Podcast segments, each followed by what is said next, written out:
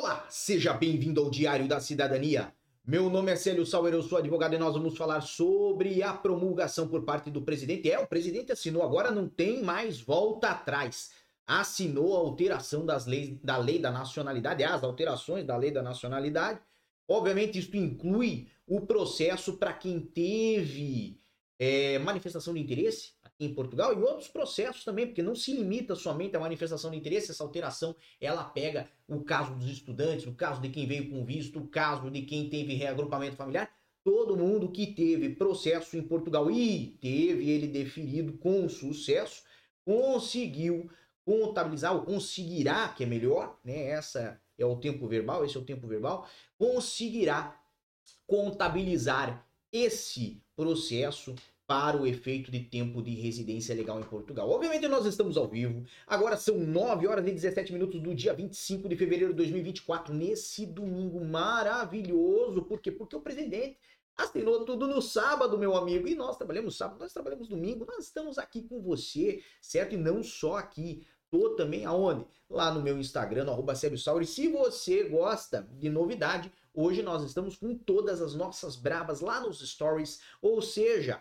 Coloquei material fresquinho, material que foram vocês que sugeriram para nós tratarmos aqui. Tem também material sobre a lei de nacionalidade, tem material sobre CPLP, sobre manifestação de interesse, sobre reagrupamento familiar. Então, se você tem um desses casos, vá lá no arroba Sauer, verifique nos nossos stories, é aqui na minha cara, clica ali nesse balão com a minha cara, você vai ver muito material. Temos bastante gente ao vivo conosco, bastante gente, mais do que o que eu consigo, inclusive, acompanhar aqui. Mas tem o Menino Anjo na Europa, Damião, Matt Kenzer, Metzinker, uh, Thiago Lisboa, Jean, Alessandra, Rodrigo África, Everton, Johnny, Jefferson, Rosana, Davidson, Wellington, Marcos, Gleice, Mariana, Bilal, uh, Rodrigo, Eliseu, Lamartine, J em Portugal e muita gente chegando aí, certo? uh, mandando aí a sua mensagem, mandando o seu boa tarde, o seu bom dia, o seu uh, boa madrugada para quem está no Brasil, acredito eu, certo? Mas o mais importante, o mais importante é que nós estamos juntos para tratar disso que interessa a você. Está aqui no site presidência.pt. Isto que foi datado agora no dia 24 de fevereiro de 2024, trazendo aí o presidente da República promulga dois decretos da Assembleia da República. E esta promulgação, meu amigo, né, é uma das que ele fez no sábado. Lembrando que tá aqui na tela de vocês, opa, aqui na tela de vocês, o presidente da República promulgou também o diploma da Assembleia da República, que procede à décima alteração à lei número 37 de 81 de 3 de outubro, que é a lei da nacionalidade. Obviamente, lembrando que depois da promulgação, isto vai para publicação no Diário da República. Então, nós vamos já conversar um pouquinho mais sobre isso, mas é um passinho a mais em direção ao objetivo, ok? Muita gente me pergunta, ah, mas já tá valendo. Ah, mas daí eu já vou poder aproveitar. Calma, meu amigo, por quê? Porque alterações legais, elas ocorrem assim, certo?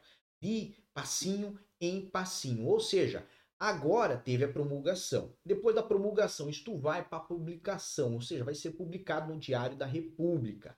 A partir dali, Daí entra em vigor. Quando entra em vigor, reedita toda a lei da nacionalidade, então ela sofre aquela mudança e vira um novo diploma.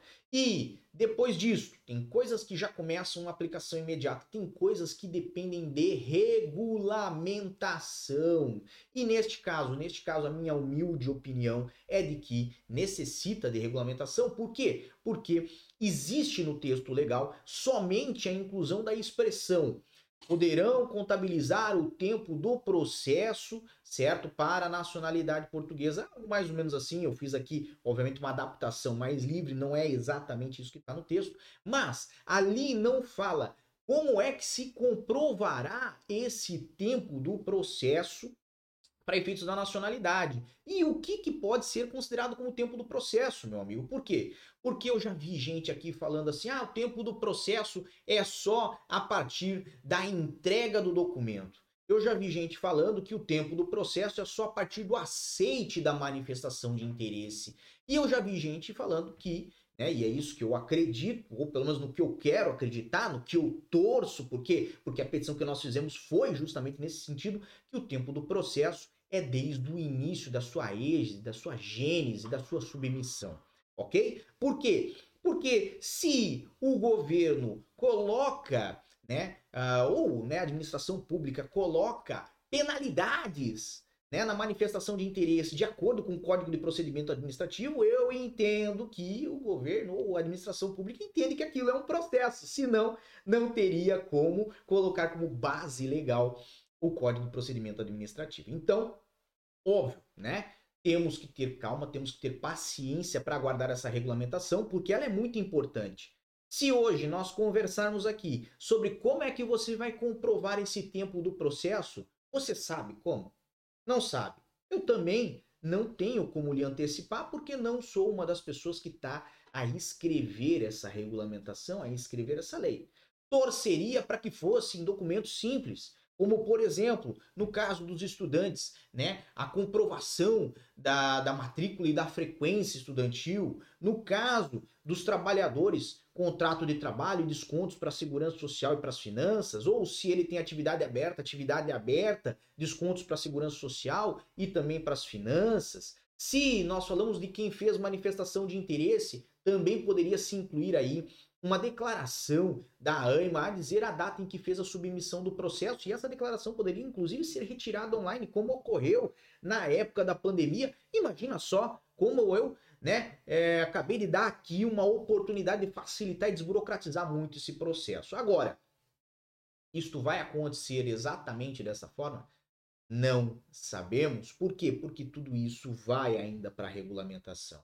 Então, Torcemos, obviamente, para que as pessoas tenham acesso a mais, porque né, toda briga ela é por mais, ou seja, nós torcemos para que as pessoas possam contabilizar o tempo integral dos seus processos e não apenas parcial. Porque vamos imaginar aqui, caso de José, seria injusto José, às vezes que aguardou por seis meses por uma data de agendamento, né? Ele tinha ali o agendamento já feito, mas o agendamento dele ficou para daqui a seis meses, ou seja, ele tinha agora em fevereiro um agendamento para agosto. E quando ele foi em agosto, daí que consideram que inicia o processo. Não seria justo, né? Você concorda comigo que seria perder uma boa oportunidade de fazer uma alteração mais justa e mais correta para a realidade hoje dos processos de residência, que é contabilizando lá desde o início desde a data em que ele teve aquele agendamento. E no caso de manifestação de interesse, né? Vamos mais adiante. Se nós pegamos o caso de Maria, seria justo que Maria, que às vezes chegou em 2017, fez uma manifestação de interesse que eventualmente tenha sido finalizada, né, em 2019, ou seja, 2019 ela foi lá ao CEF na época e fez a sua residência seria justo que ela contabilizasse 2017, 2018 e 2019. E não, às vezes, um eventual prazo só posterior à data em que ela agendou, ou um eventual prazo posterior ao aceite que pode ter ocorrido ali no início de 2019, que né, seria alguma coisa, seria, ela ganharia ali mais dois meses, três meses, seria bacana, seria bacana. Mas, do outro lado, ela perderia às vezes um ano e sete meses, um ano e meio, ou um ano inteiro, né? Então, não é o que nós queremos. Nós queremos sempre que a pessoa tenha mais. Isto reverberou, reverberou nas nos meios de notícias de Portugal, nas principais meios de mídia, temos aí o público.pt, trazendo o presidente da República promulga regras transitórias da lei de cefaditas após decisão do Tribunal Constitucional. Esta matéria da agência Lusa que foi replicada no público no dia 24 do 2, também no observador.pt no dia 24 do 2, obviamente na própria agência Lusa também estava ali a informação. Lógico, né? Marcelo Rebelo de Souza tinha submetido ao Tribunal Constitucional o decreto do parlamento que altera as regras de atribuição da nacionalidade para descendentes de judeus sefarditas, considerando que pode agravar a situação de reféns em Gaza e que tem pendentes pedidos de concessão da nacionalidade portuguesa. Isto, no dia 20 de fevereiro, houve a decisão do Tribunal Constitucional, nós fizemos um vídeo inclusive sobre isso, e né, entendeu que é constitucional a situação. Nesse sentido, numa nota publicada no sítio oficial da Presidência da República na internet, Marcelo Rebelo de Souza afirma que a alteração da nacionalidade com efeitos aplicáveis dos processos ainda em curso né, poderia agravar a situação de reféns israelitas em Gaza, em pendentes pedidos de concessão de nacionalidade portuguesa, mas após a resposta do Tribunal Constitucional, houve aí a promulgação por parte do, uh, do, do presidente da República, né, houve aí a sua publicação, então, a sua, a sua promulgação, certo? E agora caminha para publicação este documento. Lembrando que nós sempre vamos trazer mais informações aqui no canal para você e também lá no meu Instagram, no. Obviamente, né?